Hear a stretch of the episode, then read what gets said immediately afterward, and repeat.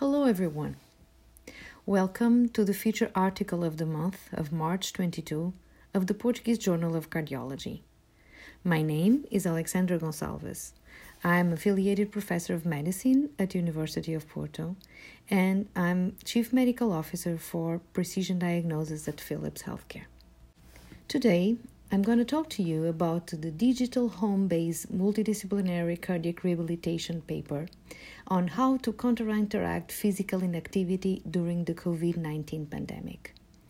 This, this very interesting paper, published by Rita Pinto and her co authors, comes in this, in this edition of the Portuguese Journal of Cardiology alongside a very elegant edit, eh, editorial written by Hélder Dores.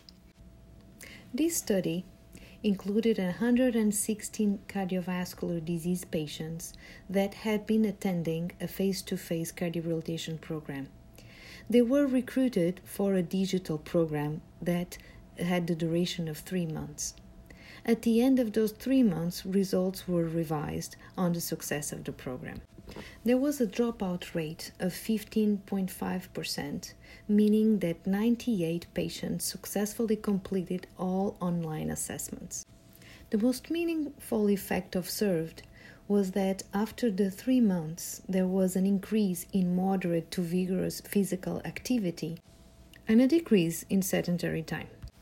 This paper has its limitations as there's no control group of comparison of the success of a digital initiative for cardiac rehabilitation compared to the face to face results. However, it opens up towards the opportunity of providing digital tools for patients at home. This was brought in the opportunity during the COVID 19 pandemic, but we should look at this as future.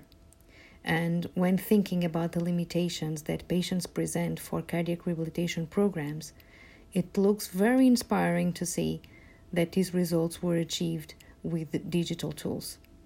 With that, I recommend you all to enjoy the paper and the editorial that comes with it. Congratulations to all.